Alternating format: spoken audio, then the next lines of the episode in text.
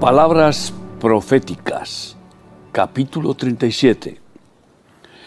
Una de las razones religiosas del rechazo de los judíos al perfecto Mesías Jesús, que fue y sigue siendo, es que siempre esperan la llegada del Mesías triunfante, libertador y enriquecedor glorioso, el cual establecerá en Israel un imperio mundial teocrático, en lugar de aceptar al Mesías sufriente, que vino por amor, por amor de Dios, por amor divino, como modelo del nuevo hombre santo para el pueblo de Dios.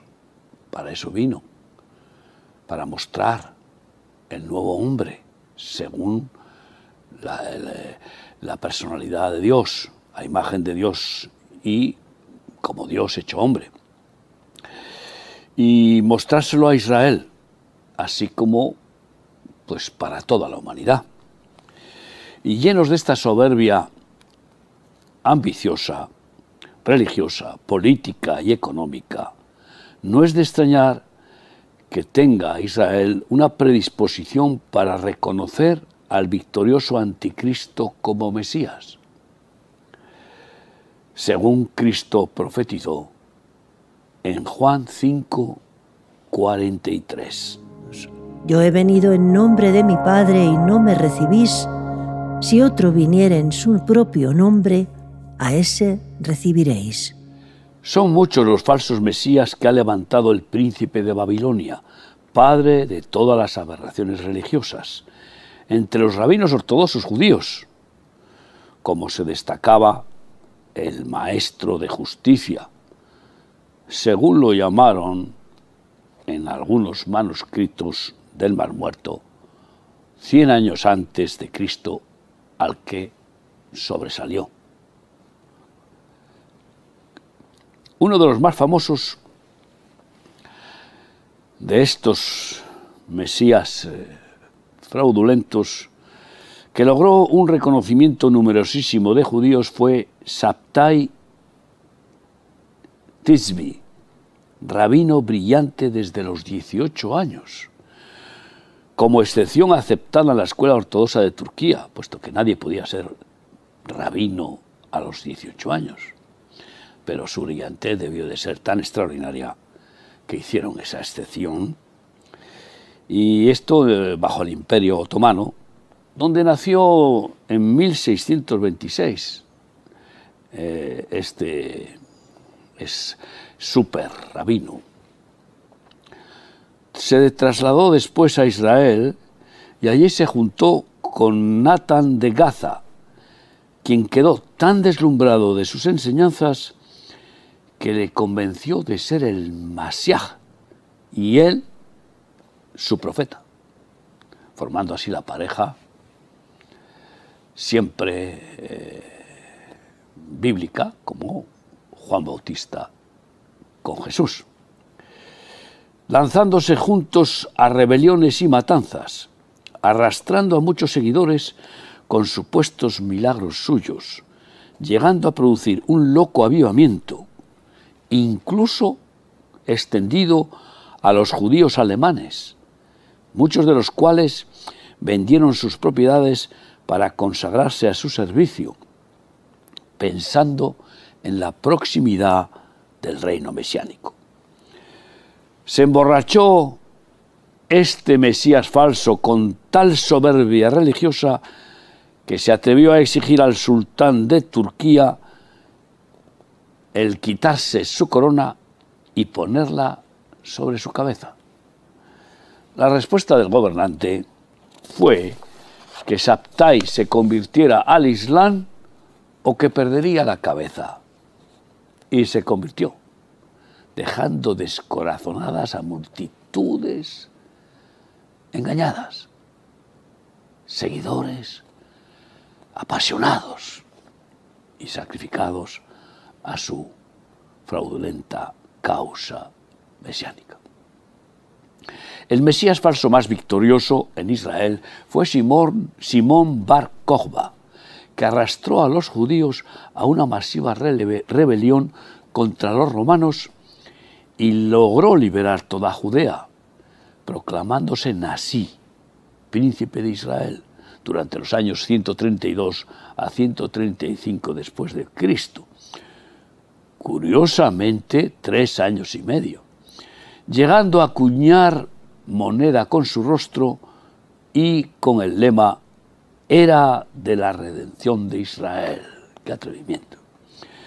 Fue reconocido como Mesías por el famoso rabino Akiva, el más importante de la época, quien le había dado el nombre de Bar Kokeba, hijo de una estrella, apelando como al cumplimiento de un texto de números de un ungido de Dios que vendría.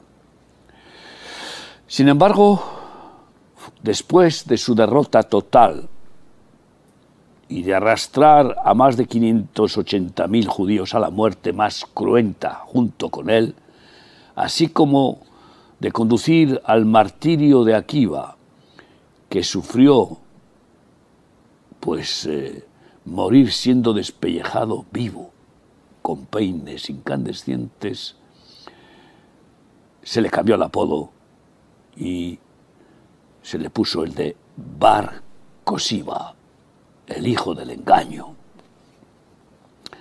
Aún hoy hablan del muy reconocimiento en Israel como Mesías del rabino Giz Kiahu ben David, aunque otros también ortodoxos lo llaman el anticristo. Con estos antecedentes, Israel mantiene una predisposición a pactar con el anticristo cuando se levante como gobernador del mundo cumpliendo lo profetizado como pacto con la muerte, escrito en Isaías 28, del 14 al 21. Por tanto, varones burladores que gobernáis a este pueblo que está en Jerusalén, oíd la palabra de Yahvé, por cuanto habéis dicho, pacto tenemos hecho con la muerte e hicimos convenio con el Seol cuando pase el turbión del azote, no llegará a nosotros, porque hemos puesto nuestro refugio en la mentira y en la falsedad nos esconderemos.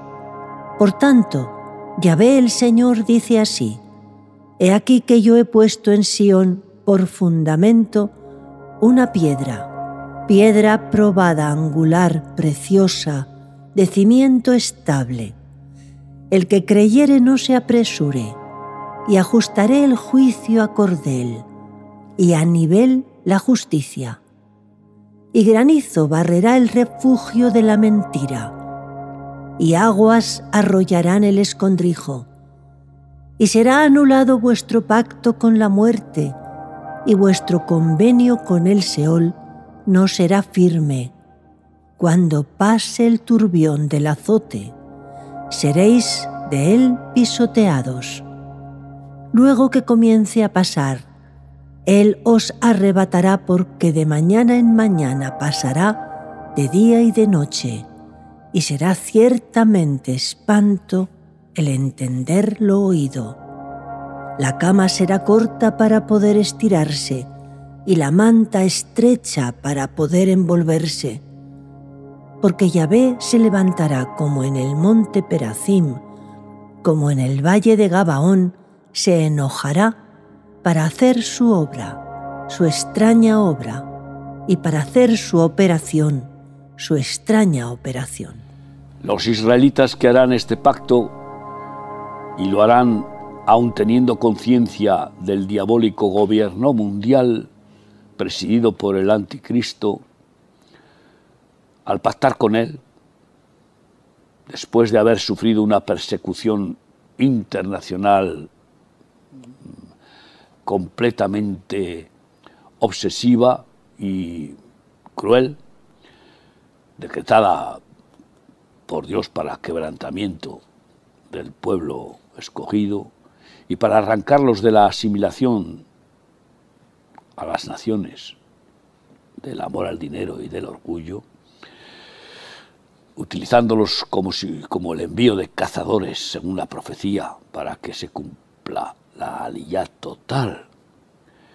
pues entonces se creerán seguros por fin, aún conscientes de que ese gobierno mundial es, eh, es malvado, pero por el poderío eh, total, global del anticristo se sentirán por fin, pensarán ellos, seguros, protegidos por el amo del planeta. Sin duda que cuando esté Satanás encarnado en el anticristo, romperá el pacto en la mitad de su tiempo, a los tres años y medio, y entonces recibirán el castigo final de Dios para su purificación. Ese pacto tendrá una duración de la mitad de lo acordado y en, ese, en esa rotura eh, la crueldad de, ese socio perverso, mm, pues eh, manifestará, será un instrumento del juicio de la ira de Dios.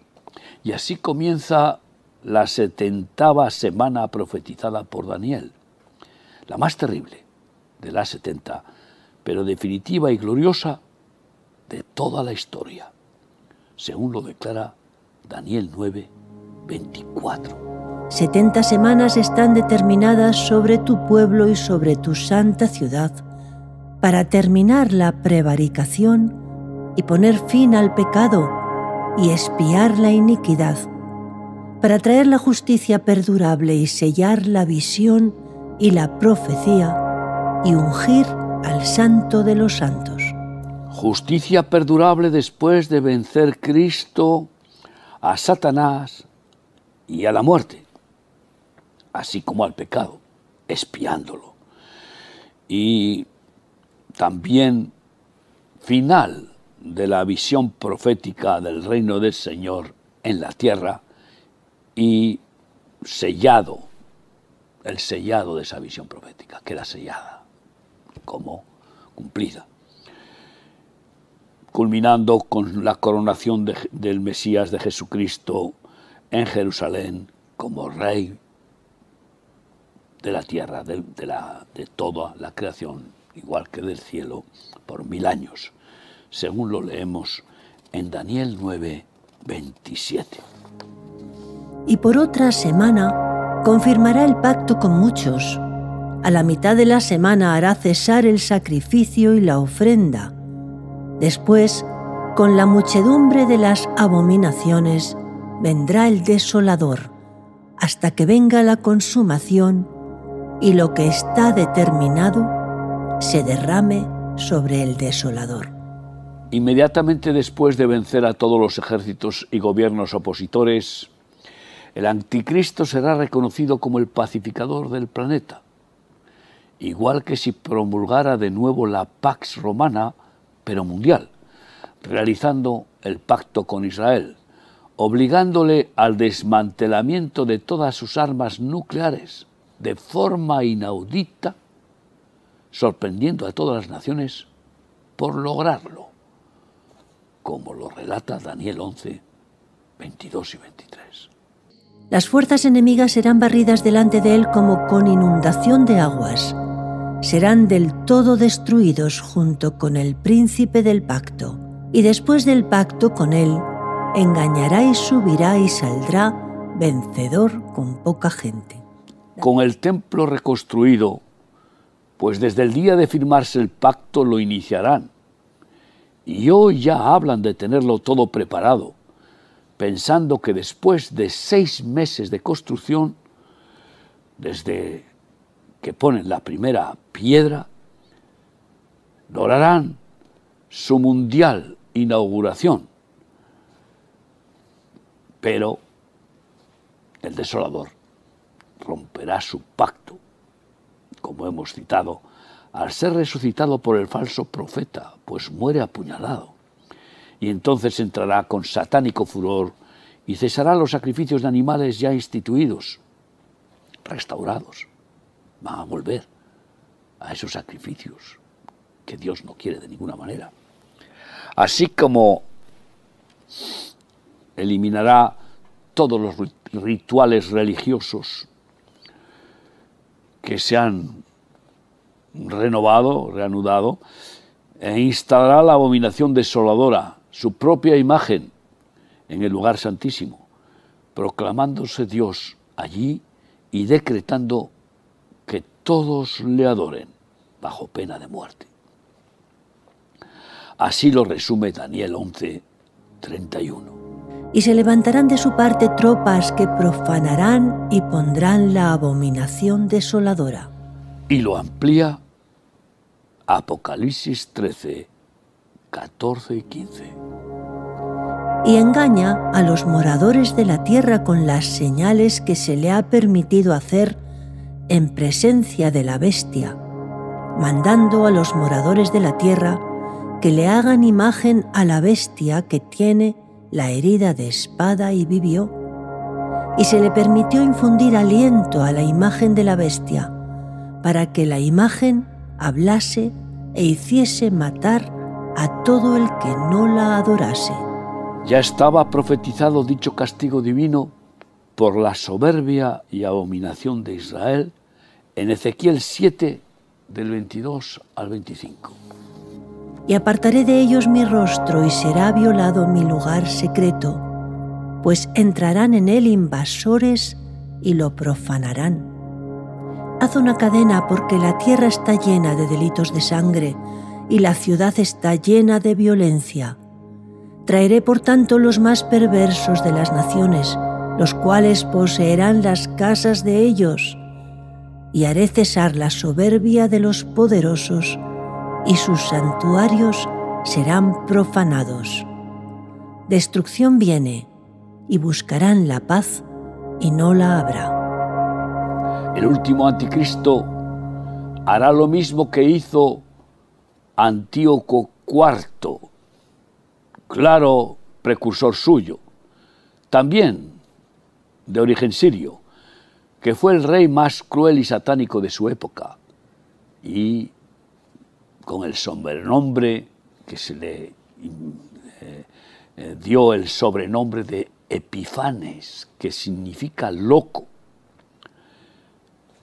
Pues eso es lo que todo el mundo pensaba eh, que era raíz de su crueldad in extremis, el cual suprimió el culto levítico, imponiendo el consumo de alimentos paganos que tenían que comer cerdo y toda clase de animales inmundos.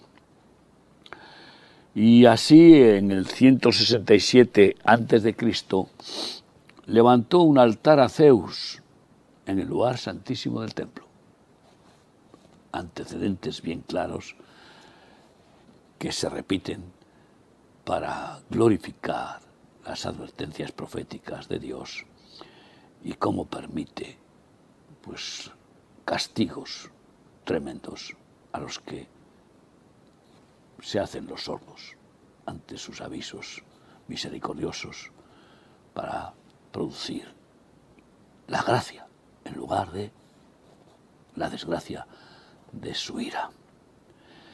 También, como los, todos los anticristos anteriores, perseguidores, asesinos de Israel y de la Iglesia, el último recibirá su ejecución como castigo divino, según lo leímos sentenciado en el libro de Daniel.